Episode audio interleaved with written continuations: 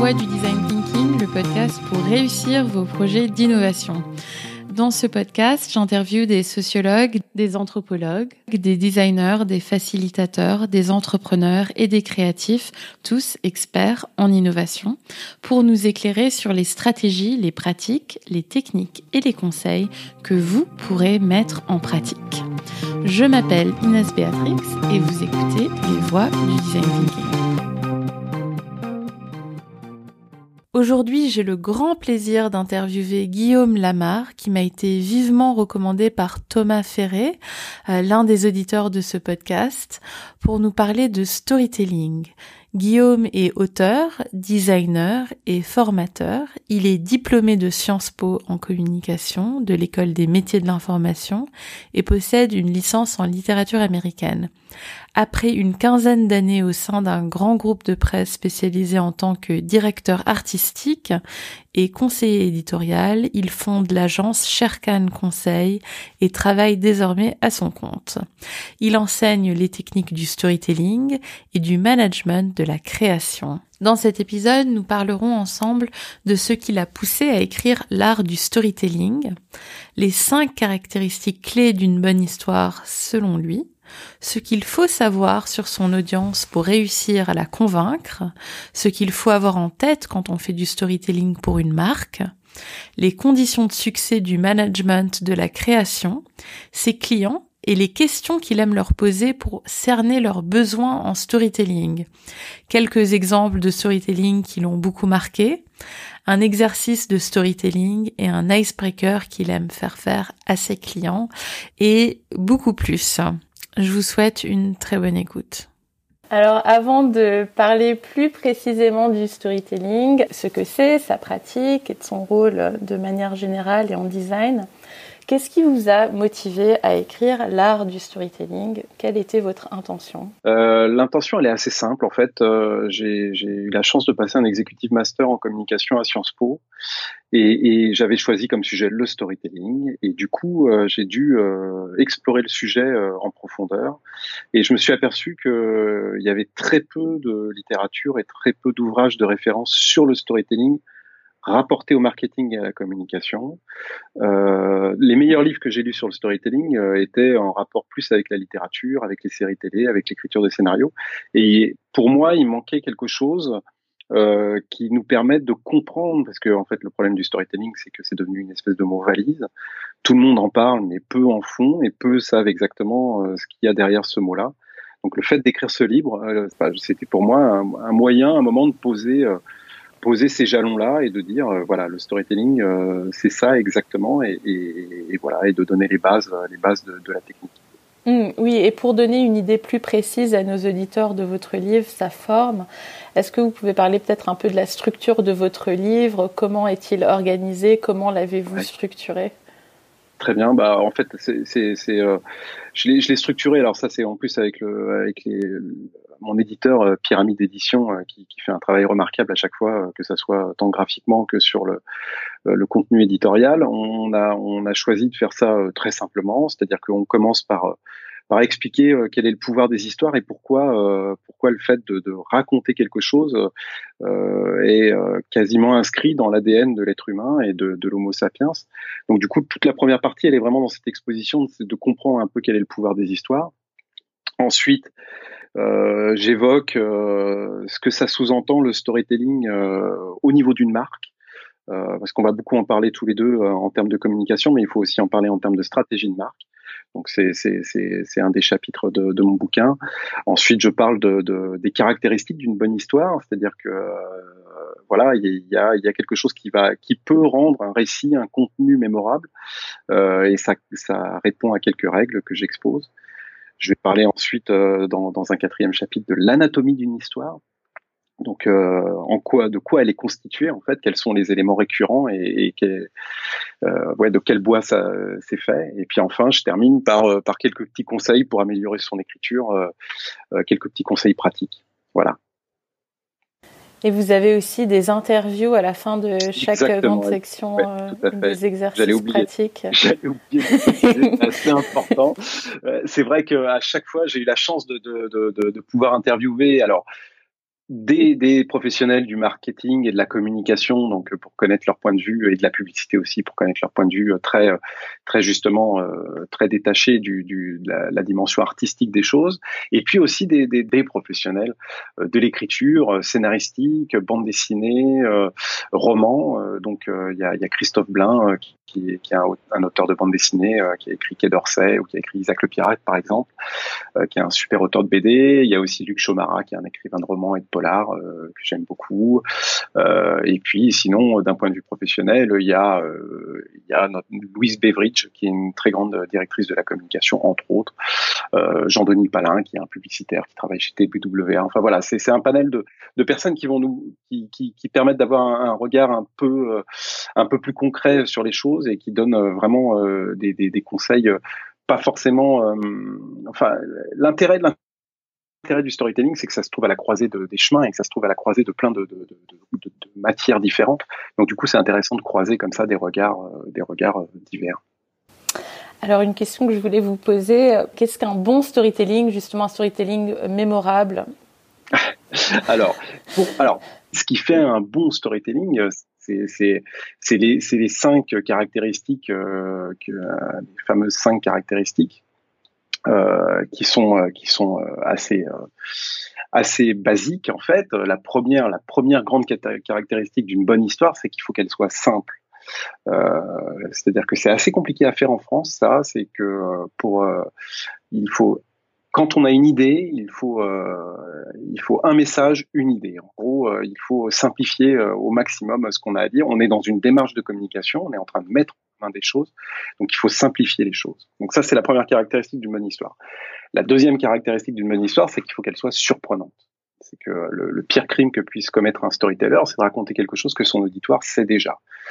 Euh, il faut, toutes ces règles sont très complexes à mettre en place. C'est aussi pour ça que, que faire du storytelling, il y, a, Anne Lamotte, qui est euh, une écrivaine américaine, euh, qui dit que essayer de créer une histoire et de raconter une histoire, c'est aussi simple que d'essayer de donner un bain à un chat.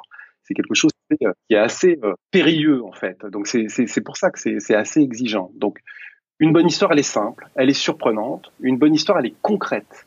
ça, c'est le troisième point? Oui, c'est le troisième point. C'est, on va avoir l'occasion d'en reparler, mais il faut, euh, il faut parler euh, à son public, de son public. Donc, il faut que ça soit euh, ancré dans sa réalité quotidienne. quatrième caractéristique d'une bonne histoire, il faut qu'elle soit crédible à partir du moment où vous commencez à dire il était une fois, vous signez une espèce de contrat de lecture hein, de, avec votre avec votre auditoire et il faut absolument pas le trahir. Donc du coup, il faut être crédible dans ce que vous racontez et vous en tant que que, que, que locuteur, en tant que, que, narrateur, vous devez être crédible vous aussi. C'est-à-dire que vous devez euh, euh c'est une valeur très importante. Hein. On raconte une histoire et non pas des histoires. Le fait de, de, de, raconter, euh, demande, demande, oui, de, une forme d'honnêteté, euh, une forme d'honnêteté assez, assez importante, ce qui est assez compliqué à mettre en place. Même si on raconte une histoire invraisemblable. Exactement. De toute façon, on est, il faut bien, faut bien vous rendre compte, Inès, qu'on est, qu'on est toujours dans une, dans une démarche de communication. Donc, euh, euh même si on, part dans un délire pas possible où on raconte une histoire d'extraterrestre, euh, on est toujours au service d'un message essentiel qu'on veut transmettre à notre public. Donc il y a toujours quelque chose qu'on veut partager avec euh, avec son auditoire et il y a un message à transmettre. Donc du coup, euh, il faut il faut que ce message c'est le rôle du storytelling. Hein. C'est pas on n'est pas là pour faire de la poésie ou de la littérature. On est là pour pour faire la promotion d'un produit, d'un service, d'un profil professionnel. On est là pour idée, voilà exactement. Euh, dernière caractéristique, la cinquième euh, d'une bonne histoire, et je vous les répéterai après pour que vous puissiez bien les, les mémoriser, il faut qu'une histoire soit émouvante. Donc ça, c'est cette, cette, émotion, euh, c'est assez. Euh, on va peut-être avoir l'occasion d'en reparler après pendant, pendant le podcast, mais c'est sans doute ce qu'il y a de plus compliqué à faire. Euh, mais mais voilà, c'est quand même faisable et c'est un peu la conséquence de tout ce que vous aurez euh, mis en place auparavant, c'est-à-dire le, fait que votre histoire soit simple, qu'elle soit surprenante, qu'elle soit concrète, qu'elle soit crédible, peut permettre aussi qu'elle soit émouvante sans forcément chercher à le faire. Simple, surprenante, concrète, crédible et émouvante. C'est ça les caractéristiques d'une bonne histoire. Bon bah, voilà, on a la recette. C'est un programme. vous avez la recette. En tous les cas, vous avez ce qu'il faut faire. Hein. C'est pas, c'est pas forcément la recette, mais en tous les cas, c'est ce qui, c'est ce qu'il faut parvenir à faire. Donc c'est pas, pas. Oui, c'est vrai, c'est pas, c'est pas une recette justement simple. exactement, exactement. Donc l'empathie est très importante en design comme en storytelling. Pour vous, quel rôle est-ce que l'empathie doit jouer dans le storytelling? C'est même pas dans le storytelling, c'est dans une démarche de design en général. Euh, euh, quand on fait de l'art, quand je parle de la littérature ou de la poésie, quand on est dans l'art, on est dans une démarche de libération. C'est-à-dire qu'on on exprime quelque chose de très personnel, on a envie de se libérer de quelque chose, d'un poids, d'une voilà, de, de, on a envie de partager quelque chose avec euh, avec euh, ses congénères. Quand on est dans une démarche de design, on est dans une démarche d'empathie. On est forcément au service d'un utilisateur et ça veut dire que on est euh, à son écoute, qu'à un moment on, marche dans les mêmes baskets que lui, qu'on va essayer de parler le même langage que lui euh, et qu'on va on va se mettre à son à son service. Le, le, les grandes valeurs d'un contenu, elles sont de, de, à deux niveaux. Euh, la première valeur, la plus importante à mon avis, euh, à l'ère du numérique, c'est la valeur d'usage. C'est-à-dire que c'est l'utilité concrète que votre que votre public va faire du contenu que vous lui donnez, de l'histoire que vous lui racontez, du produit ou du service que vous mettez en, en ligne ou, euh, sur le sur le marché. Et la deuxième valeur, la seconde valeur, c'est euh, la valeur d'image. C'est euh, l'histoire qu'il va se raconter en utilisant votre produit, en consommant votre service ou en, lisant votre histoire. Donc c'est ces deux valeurs-là qui sont essentielles. Et du coup, l'empathie, votre capacité à, à comprendre quels sont les besoins de votre auditoire et de votre public euh, sont au centre de, de, du design, dans, en règle générale, forcément. Une bonne histoire, en fait, pour, pour résumer, euh, c'est elle ne raconte pas votre histoire, vous, en tant que narrateur, elle raconte l'histoire de votre public. Donc c'est là où elle a des chances, justement, de d'être concrète, d'être crédible pour lui, euh, mm. pour euh, le, le, toucher. vous avez fondé Sherkan Conseil, qui forme au storytelling et au management de vos créations. Euh, et donc je vais lire un peu le petit descriptif que j'ai trouvé sur votre site web pour nos auditeurs qui explique ce que vous voulez dire par euh, le management de vos créations. Et, euh, je vous ferai réagir ensuite. Donc, le management de la création est un ensemble de techniques pour permettre à vos équipes d'exprimer pleinement leur potentiel d'innovation. Toute la difficulté des organisations se situe dans le fait que la créativité est une problématique individuelle et non individualiste. Parvenir à manager la création, c'est réussir à offrir à vos collaborateurs un cadre suffisamment contraint pour leur permettre d'atteindre leurs objectifs tout en étant suffisamment ouverts pour favoriser l'expansion de leur champ d'expression. Alors, euh, est-ce que vous pouvez nous en dire plus sur pourquoi la créativité est une problématique individuelle et non individualiste? Et pourquoi vous avez fait le choix de mettre en avant le fait que euh, la contrainte est en fait une opportunité pour euh, la créativité? Alors, euh, il y a plusieurs choses oui, dans, dans votre question. C'est tout d'abord cette notion d'individualité, elle est essentielle. les organisations, les entreprises, les collectivités, peu importe, peuvent mettre des baby-foot dans leur lobby, créer des after-work pas possibles si les collaborateurs qui y travaillent n'ont euh, pas le sentiment d'être impliqués, euh, ça ne fonctionnera pas. Donc il faut avant tout que les collaborateurs décident de, de, se mettre au service, de mettre leur créativité au service de l'organisation. Donc ça c'est très compliqué. C'est très compliqué et c'est un processus que euh, une philosophe qui s'appelle Cynthia Fleury décrit assez bien, qui est un processus d'individuation. C'est-à-dire qu'à partir du moment où vous décidez de vous améliorer, vous décidez de, faire, de donner le meilleur de vous-même, ça va, ça va forcément rejaillir sur euh, la société, ça va forcément rejaillir euh, sur l'entreprise, ça va forcément rejaillir sur vos proches. Donc c'est quelque chose que vous devez décider vous-même et, euh, et, qui fait avancer les choses. Donc du coup, c'est pour ça que c'est assez compliqué en termes de management. C'est-à-dire que vous pouvez pas imposer aux gens de, de devenir créatifs du jour au lendemain, même s'ils le sont déjà. Hein. C'est juste que ils se disent pas forcément qu'ils le sont. Donc c'est pour ça que je dis que c'est un processus individuel. Il faut prendre la décision d'abord soi-même. C'est pas un processus individualiste parce que même si on a des euh, des raisons individuelles de progresser et qu'on on y trouve du plaisir et qu'on a peut-être de l'ambition, qu'on a peut-être envie d'avancer, euh, voilà. En tous les cas, c'est toujours au service du collectif d'une manière ou d'une autre. Ensuite, la deuxième partie de votre question, elle est, elle est liée à la contrainte. Euh, il n'y a pas de créativité sans contrainte. C'est une des règles, une des règles en design thinking, en processus créatif, euh, enfin en créativité quelle qu'elle soit, euh, c'est votre capacité à, à accepter euh, la contrainte et à aller au-delà de cette contrainte-là. C'est exactement comme en théâtre d'improvisation. Quand vous avez euh, deux acteurs qui montent sur scène, il faut absolument que les deux disent oui à ce que l'un propose à l'autre. C'est-à-dire si moi je monte sur scène avec vous et que je dis euh, je suis médecin urgentiste sur la planète Mars, si vous me dites non, vous avez intérêt à dire oui parce que si vous dites non, on peut redescendre tous les deux euh, dans le public et, la, performance sera terminée. En revanche, si vous dites oui et si vous me demandez ah oui mais euh, tu t'occupes plutôt des extraterrestres ou des astronautes qui viennent sur Mars, là on commence à créer quelque chose. Donc, il n'y a, aucune créativité sans, sans contrainte. Si, euh, les, contraintes budgétaires, les contraintes de temps, les contraintes d'individus, de, sont font partie, ils font partie de, la création et c'est essentiel de les prendre en compte. Mm. Alors, euh, si on peut se mettre un peu en situation, disons que je, je viens chez Sharkan Conseil, je suis l'un de vos clients, euh, donc j'ai une grosse boîte, mais on va pas donner le nom. Euh, quelles sont les questions que vous me poseriez? Quelles sont les, de manière générale, quelles sont les questions que vous aimez poser à vos clients? Première question que je pose déjà, c'est à qui je m'adresse. C'est-à-dire que euh, quand, quand on va me, c'est évident que je vais pas faire la même euh, la même formation en storytelling ou en design thinking si euh, je suis face à une équipe de commerciaux ou si je suis face à une équipe de communicants. Et puis ensuite, moi, les questions que j'aime bien poser à une organisation, à une marque, à un service, c'est d'essayer de retrouver les éléments déclencheurs de leur organisation. C'est de savoir un peu euh, ce qu'ils étaient au départ et, et, ce qui a conduit euh, à ce conduit cette marque euh, euh sur le marché, sur ce marché-là, euh, quelles sont leurs problématiques du moment, à quoi ils sont confrontés. essayer de, de, comprendre quelles sont leurs difficultés, c'est un bon moyen d'essayer de, de trouver les premiers fils à tirer pour pouvoir raconter une histoire on va on va peut-être en reparler après. Mais du coup, euh, cette capacité, c'est les questions que je leur pose. C'est voilà à quoi ils sont confrontés et euh, euh, et, quelles sont leurs difficultés. C'est souvent c'est souvent un bon un bon un bon levier.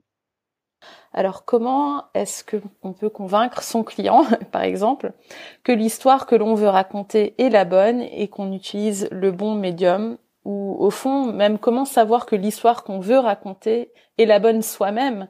Et ensuite comment convaincre l'autre qui n'est pas forcément d'accord qu'on a raison. c'est un vaste, vaste sujet.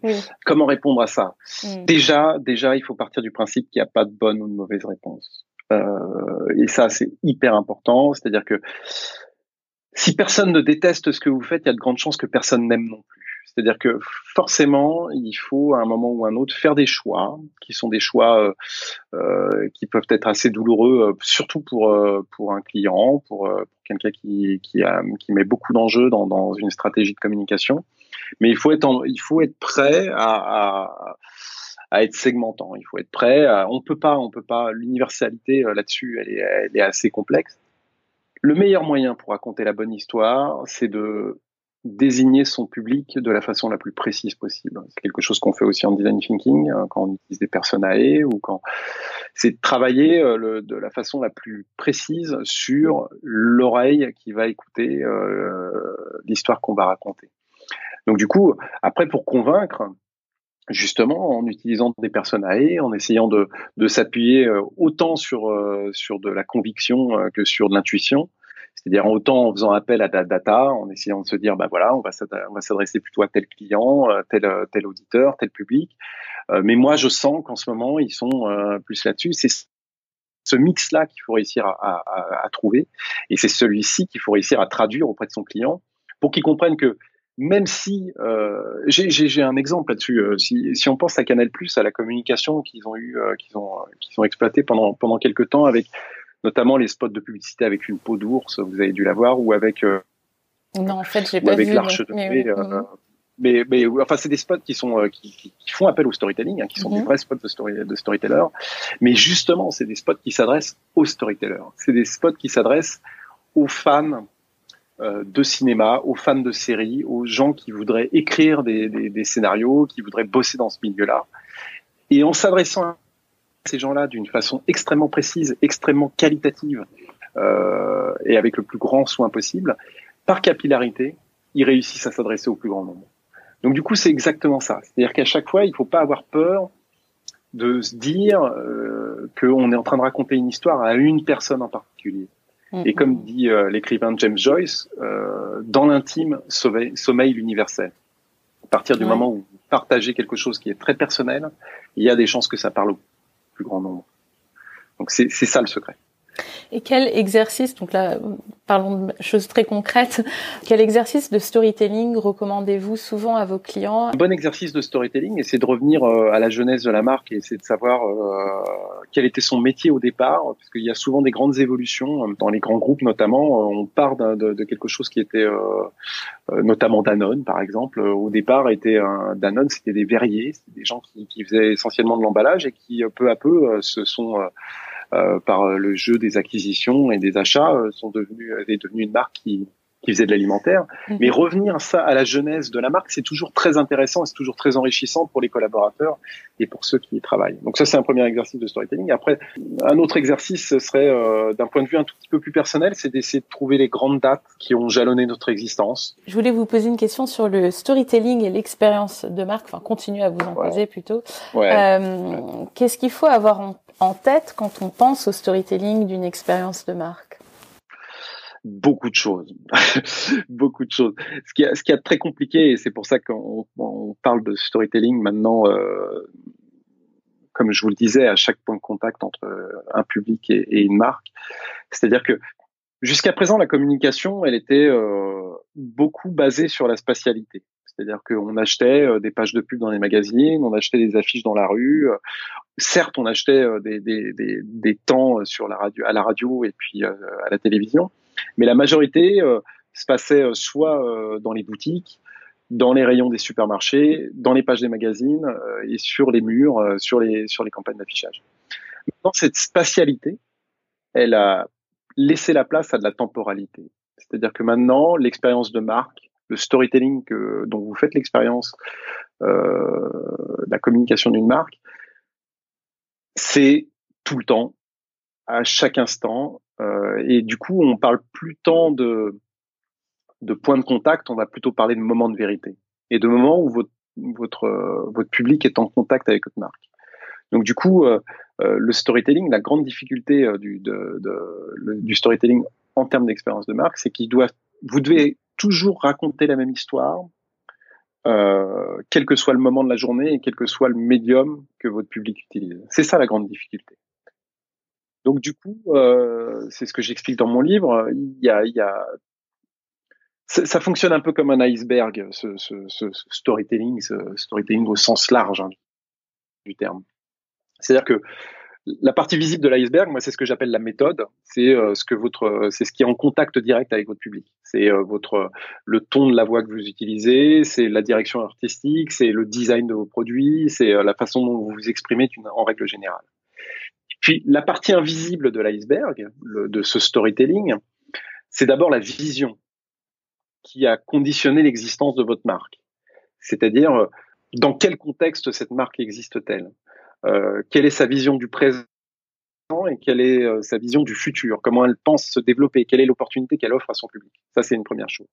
Et puis ensuite, deuxième partie de l'iceberg, c'est la mission, la mission que cette marque s'attribue, c'est-à-dire ses valeurs ce qu'elle veut, euh, ce qu'elle va essayer de réaliser pour que justement euh, se mettre en adéquation avec cette vision et, et, euh, être au service de son public. Donc du coup, la, grande difficulté d'un storytelling à l'heure de l'expérience de marque, euh, elle est là. Elle est dans cette capacité à incarner un récit euh, à chaque moment euh, de la vie de, son public, ce qui n'est pas évident. Et qu'est-ce qu'il faut savoir sur son audience pour avoir une bonne chance de la convaincre ou avoir de l'influence sur elle?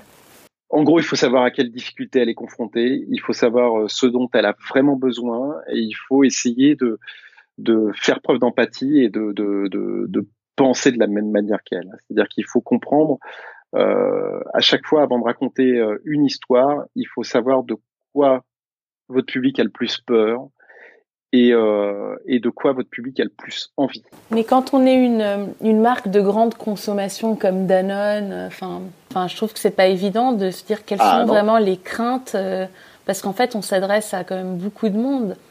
Quelles sont les craintes de toutes ces personnes qui se rapportent quand même de près ou de loin aux produits que je vends? euh, c'est ça qui est extrêmement compliqué, mais en même temps, on va trouver des grands.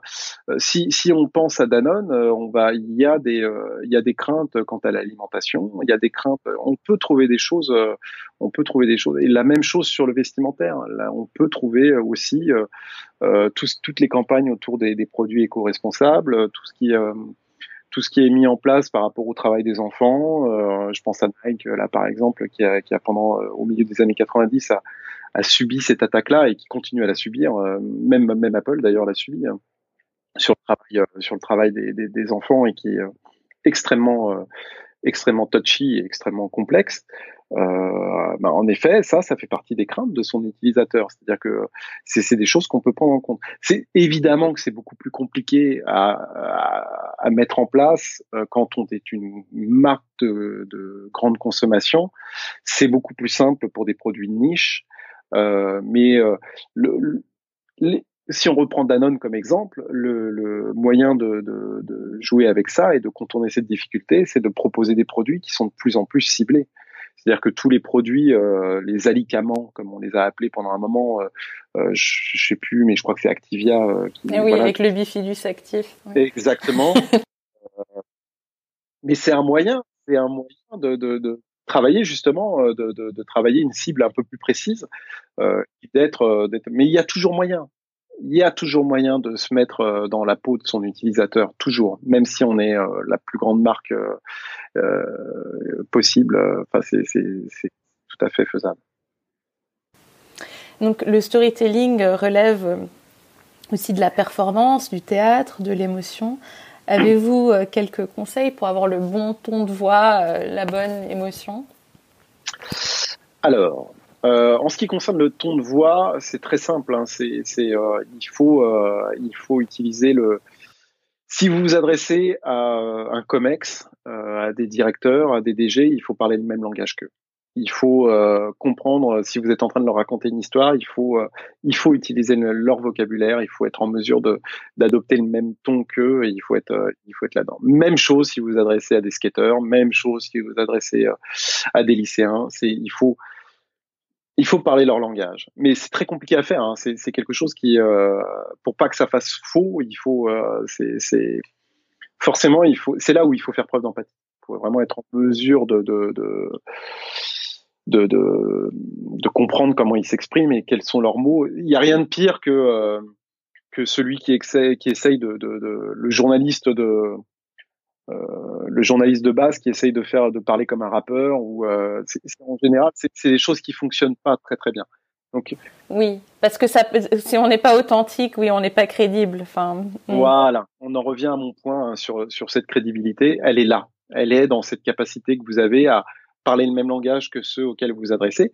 Mais ça, ça vient que si vous vous êtes intéressé avant à leurs besoins et justement à leur euh, à leur peur, à ce qu'ils ont envie de faire, enfin voilà, à tous ces à toutes ces choses qui sont assez intangibles, euh, mais qu'il faut qu'il faut connaître quand, quand on veut essayer de cerner un utilisateur. Ok, donc vous ne recommandez pas euh, des exercices de voix à faire en particulier euh...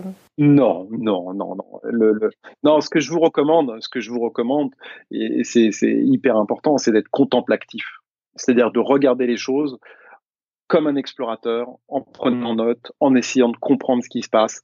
Quand vous êtes euh, dans une file d'attente, euh, essayez de ne pas vous mettre sur les réseaux sociaux, mais regardez plutôt ce que font vos, vos comparses. Euh, quand euh, on est au cinéma, regardez ce que font les gens, comment ils s'installent. voilà, c'est d'essayer d'être un explorateur de sa vie, de sa vie quotidienne, essayer de comprendre comment les choses fonctionnent.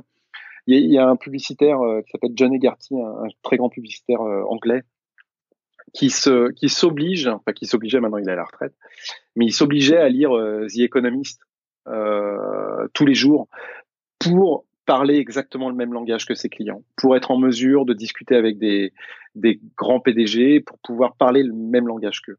Donc c'est exactement ça qu'il faut que vous fassiez.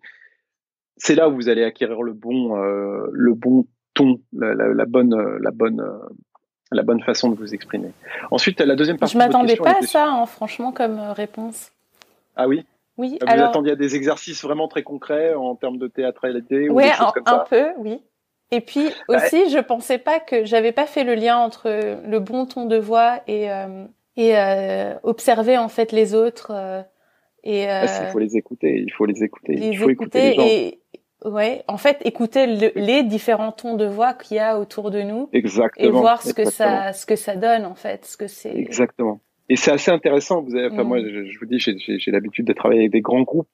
L'utilisation des acronymes, l'utilisation ah des, expressions, et, et Ouais, pour moi, c'est une aberration, mais bon, c'est pas grave. Oui, c'est une aberration, mais elle fait, il faut réussir justement à les en sortir un tout petit peu, tout en gardant quand même ça. C'est assez, c'est assez compliqué à faire, mais c'est euh, encore une fois, euh, si vous allez rencontrer, euh, vous êtes dans une démarche de design thinking, vous devez aller vendre votre votre solution justement pour dire qu'il faut aller un tout petit peu plus loin dans le prototypage à des à un comex, à des directeurs. Si vous utilisez pas un minima ce que eux utilisent tous les jours comme langage, mais à minima, hein, tout en tout en raccordant ça à votre regard extérieur, vous allez vous planter. Vous allez vous planter parce que il va, c'est le meilleur moyen pour que vous disiez que euh, ce que vous avez raconté c'est hors sol, que ça ne leur parle pas et que ça sera pas applicable à ce qu'ils ont décidé de faire. En revanche, si vous réussissez à dire à un moment, on s'adresse à telle population en utilisant le bon acronyme, en utilisant le bon terme, juste en c'est pas la peine de, d'en faire des caisses parce que vous n'êtes pas du métier non plus. Mais c'est juste montrer que vous avez compris comment il s'exprimait et de quoi il parlait. C'est ça, c'est comme ça qu'on acquiert le bon euh, tone of voice. Après, euh, encore une fois, quand vous adressez à des skateurs, il y a une façon de leur parler qui est très particulière, mais ça veut dire que vous avez compris quel langage ils utilisaient, mais aussi vous avez compris ce qu'ils aimaient eux, ce qu'ils avaient envie de faire. Un skater, il a, il a une philosophie de vie euh, particulière, hein, comme les surfeurs, comme donc c'est quelque chose qu'il faut essayer de. Vous pouvez pas le faire si vous vous intéressez pas aux autres. Mais comme le design thinking, c'est impossible. C'est toujours mon processus d'individuation. C'est toujours cette idée que c'est vous qui avez la solution en vous et qu'elle est au service de, des autres. C'est ça qu'il faut comprendre. Quelles sont les, les, nouvelles formes de storytelling qui vous intéressent? Moi, ce qui m'intéresse, par exemple, c'est euh, euh, de voir comment euh, certaines marques aujourd'hui, en termes de storytelling justement, prennent position, prennent position d'une façon assez forte. Je pense à, l'une des dernières campagnes de Nike, là où ils ont fait appel à un, joueur de football américain qui s'appelle Colin, Kaepernick, je crois, c'est hyper dur à prononcer, mais enfin bon, vous regarderez sur internet. Euh, et en fait, c'est un type qui avait pris position euh, contre les violences policières, enfin voilà, qui, qui s'était et qui a été viré de son équipe de football américain. Et Nike a quand même utilisé Nike, l'a quand même utilisé pour ses campagnes d'affichage, pour ses spots.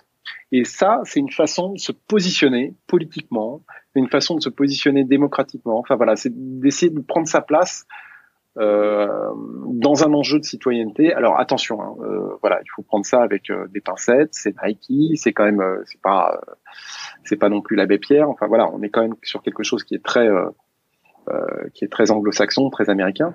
Mm-hmm. Mais moi, ce qui m'intéresse là en termes de storytelling, justement, c'est ça, c'est cette, cette, prise de position des marques et la façon dont elles l'expriment et dont elles se, se, mettent au service de ces prises de position. Je pense aussi à. et, Nike, à votre avis, voulait dire quoi en fait avec euh, en faisant ça? En bah, disant l'échec, c'est ok, vous êtes. Euh, non, ce qui en fait, ce qui mettait en scène, c'est le fait que le type était prêt pour ses convictions à tout perdre. Mm, d'accord. Donc c'est ça qui mettait en scène. Mais, mais c'est cohérent, c'est en cohérence avec leur discours de marque depuis les années 70. C'est toujours, c'est ce que je vous disais, hein, c'est-à-dire qu'ils sont toujours sur Nike. Euh, ils ont toujours choisi euh, leur, euh, euh leurs icônes, leur, les sportifs qui étaient, euh, ils, ils, les ont choisis parmi les têtes brûlées. À chaque fois, ils ont pris Eric Cantona, ils ont pris euh, des, des, gens qui, qui, qui, qui étaient qui qui justement essayait de, contrairement à Adidas, Adidas était plus sur le collectif. C'est-à-dire que Adidas, ils, choisissent en, règle générale des personnalités qui s'inscrivent un tout petit peu plus dans une collectivité, qui sont au service des équipes. Euh, c'est-à-dire là où Nike va choisir Ronaldo, euh, Adidas va choisir Messi. C'est-à-dire qu'ils vont, vous voyez, c'est un peu ce, je, je parle aux footballeurs, je suis désolé, mais c'est cette idée que euh, Nike, euh, bah, euh, je suis en train de me perdre mon fil par rapport à la question que vous m'avez posée. Toujours est-il que je le perds pas tout à fait, puisque en fait, même si Nike là exprime une nouvelle tendance du storytelling, c'est-à-dire qu'ils prennent position et ils mettent leur communication en adéquation avec cette prise de position là, ils sont toujours au service de la mission qui sont euh, qui sont, euh, eux-mêmes voilà se sont donnés et ça reste cohérent avec leur stratégie de communication globale.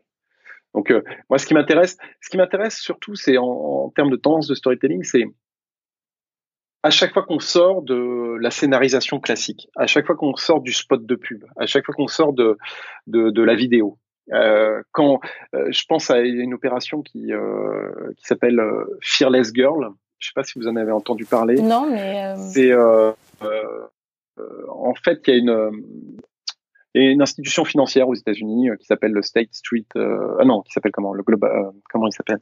Je, je, vais vous dire une bêtise. mais enfin bon, il y a une institution financière qui, au moment de la Journée internationale pour les droits de la femme, a demandé à une sculpteur, une sculptrice, de faire une, une statue d'une petite fille qui ressemble à Fifi Brin d'Acier, euh, qui est assez bravache, et ils l'ont posée juste devant euh, le taureau qui est euh, qui est une statue qui se trouve à Wall Street. Et en fait, c'était une façon de d'illustrer la force des femmes et le fait qu'il n'y en avait pas assez à la tête des institutions financières aux États-Unis. Et ça, ça m'intéresse parce que c'est raconter une histoire avec autre chose qu'un scénario, avec autre chose qu'une vidéo. Euh, il se passe quelque chose. Il y a autant l'histoire qui est racontée que l'histoire qu'on se raconte en le regardant.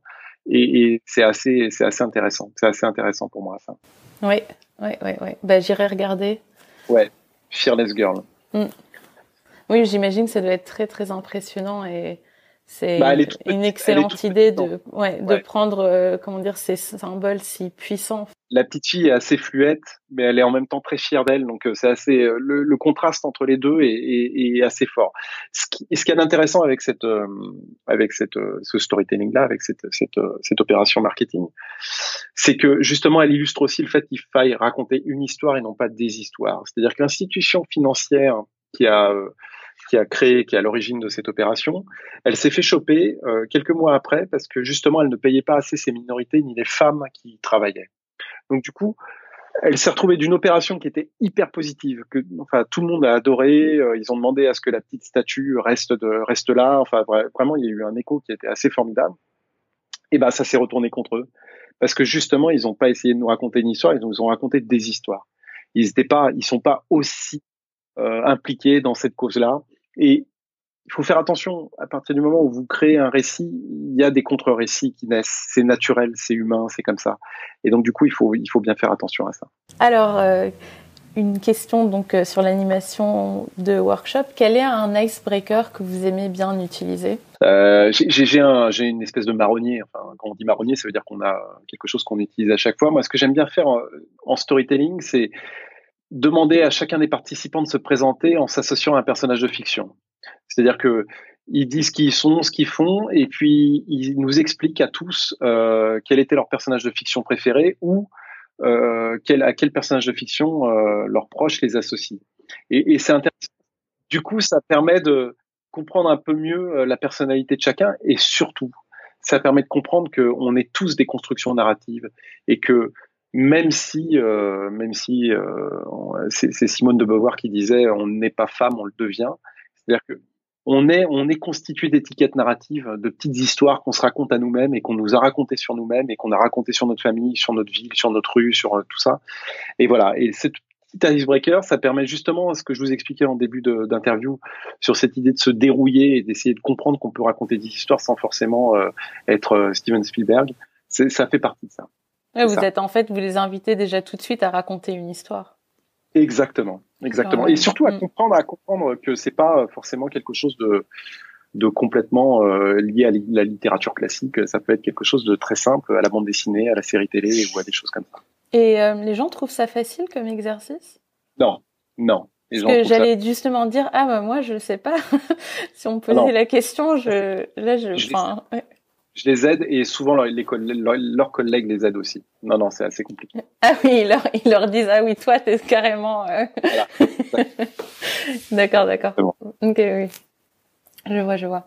Ok, donc maintenant, puisqu'on approche la fin de l'interview, donc des questions plus personnelles. Donc, dans votre interview sur France Inter, vous dites que l'ennui est essentiel à la créativité et euh, ça m'a marqué aussi parce que quand j'étais petite et quand je m'embêtais, ma mère me disait que c'était bien pour moi et que ça nourrissait ma créativité et ça m'énervait, mais bon. Euh, nous, je voulais vous demander un peu de, de parler un peu de ça. Euh, quel est un peu le rôle de l'ennui dans la créativité? Est-ce que vous vous ennuyez euh, euh exprès pour nourrir votre créativité? Non. non. je me suis beaucoup ennuyé. Je me suis beaucoup ennuyé quand j'étais enfant. Je me souviens de longues heures où je me suis ennuyé avec mon frère, avec mes frères. Euh, oui, ça, permet justement d'ouvrir un champ différent et d'ouvrir une méditation différente. Et du coup, euh, ça permet de créer des mondes qu'on n'a pas forcément. C'est cette histoire de contrainte et de créativité. Hein. Ça, ça, ça, rentre dans, dans ce champ-là. C'est-à-dire qu'à partir du moment où vous vous ennuyez, vous êtes obligé de faire avec. Et, et c'est assez intéressant aussi. Du coup, ça, c'est la porte ouverte vers quelque chose de, de, de nouveau. Donc c'est euh, l'ennui, oui, fait partie de la création. Euh, c'est obligé. Et j'ai l'impression que, que les nouvelles générations ne savent plus s'ennuyer. Donc euh, c'est quelque chose qu'il faut essayer de retrouver euh, d'une façon ou d'une autre. Oui, c'est sûr que quand on s'ennuie, tout d'un coup, on, est obligé de se poser de la question de comment on peut ne plus s'ennuyer. Et donc, on, commence à trouver des, des, moyens. Exactement, exactement. Donc, euh, quelle est la valeur qui vous tient le plus à cœur? Je Je sais pas si c'est vraiment une valeur. Moi, j'aime bien. Euh, J'aime bien la persévérance et la ténacité. J'aime bien ces valeurs-là. J'aime bien. Euh, je dis souvent en création et en créativité qu'il faut pas trop compter sur la confiance. La confiance en soi, elle est, c'est quelque chose de très flottant. Là, j'ai confiance en moi. Euh, je suis en train de parler avec vous, j'ai aucun problème. Mais peut-être que juste à un ton de voix ou une façon de me regarder euh, dans une salle, euh, je vais, je vais perdre cette confiance. Donc du coup, je m'accroche plutôt à ma ténacité, à mon, euh, à mon, à l'envie de, de, transmettre quelque chose et à m'accrocher à, à, ça. C'est pour moi, c'est une valeur assez importante et c'est à ça que je m'accroche. C'est une valeur sûre en fait, qui reste. Exactement, exactement. je sais que je peux. Qui dépend que de nous, ouais. Oui, c'est vrai. Je sais que je suis assez, je suis assez, je suis assez têtu, donc ça, ça me sert bien. Mmh. Euh, et quels sont deux, trois livres que vous nous recommandez de lire? Alors, deux, trois livres. Euh, le premier, alors c'est plus en, rapport avec la création, euh, ce serait The War of Art, la guerre de l'art de Steven Spielberg. Euh, qui est un très grand livre à mon avis. C'est un livre que j'ai beaucoup offert et que j'ai beaucoup lu, euh, qui est vraiment un, un, super livre sur la création et sur euh, voilà sur nos résistances euh, par rapport à ce qu'on peut faire et par rapport à ce qu'on se raconte sur soi. oui, qu'est-ce qui vous a plu dans ce livre? Ce qui m'a plu, c'est qu'il fait du storytelling pur, c'est-à-dire qu'il désigne un ennemi et qu'il faut aller détruire cet ennemi et du coup cet ennemi même s'il est en nous, il est extérieur à nous et, et, et du coup c'est un levier formidable pour essayer de travailler. Et, et du coup, euh, juste pour nos auditeurs, enfin le l'ennemi c'est euh, la résistance, la résistance, qu'on a. Euh, au fond, exactement. Exactement. Et, c'est vraiment cette idée que l'inspiration, euh, c'est pas quelque chose qui vous vient euh, en étant assis à sa table et en attendant que ça vienne. C'est quelque chose qu'il faut aller chercher en travaillant, en créant, en bougeant, euh, en écrivant, en dessinant, en faisant de la pâte à modeler, je sais pas, peu importe. Mais toujours est-il que l'inspiration, c'est quelque chose qui vient en travaillant. Donc c'est ce qui me, ce qui m'intéresse dans ce dans ce bouquin-là. Un deuxième bouquin que j'adore, moi, plus au niveau du storytelling, c'est le bouquin de Stephen King, le, fameux Stephen King, qui s'appelle Mémoire d'un métier euh, où il parle vraiment de sa pratique euh, de, en tant qu'écrivain et qui donne plein de conseils sur le storytelling qui sont euh, là pour le coup assez littéraires mais qui peuvent servir pour euh, pour tout à chacun quand on veut faire du storytelling même en communication. et puis un dernier bouquin qui est plus sur vraiment sur l'écriture marketing qui s'appelle Copywriting, qui a été écrit par un type qui s'appelle Mark Shaw, S-H AW, euh, qui est un super bouquin hyper bien fait euh, et qui pour moi est une bible euh, là-dedans enfin, en termes de, de référence. C'est vachement bien. Bah, merci beaucoup pour ces recommandations et merci beaucoup Guillaume pour cette conversation vraiment très riche. C'était un, ouais, c'était un véritable plaisir pour moi de vous avoir sur le podcast. Merci beaucoup, merci beaucoup et merci pour ce que vous faites, c'est super. Si vous avez aimé ce podcast et tout ce travail, souscrivez au podcast pour avoir accès aux nouveaux épisodes dès que je les publie. Et si vous êtes sur Apple Podcast, ça serait vraiment super si vous pouviez laisser un avis et si vous pouviez me donner le maximum d'étoiles pour que le podcast soit bien référencé, ça m'aiderait beaucoup. Pour en savoir plus sur le design thinking, rendez-vous sur mon blog lesvoiesdudesignThinking.com. Vous pouvez me suivre sur Instagram à Les Voix du Design Thinking et sur Twitter. Là, c'est plus court, c'est Les Voix du DT.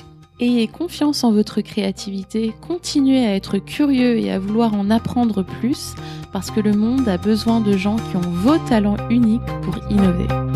À très bientôt!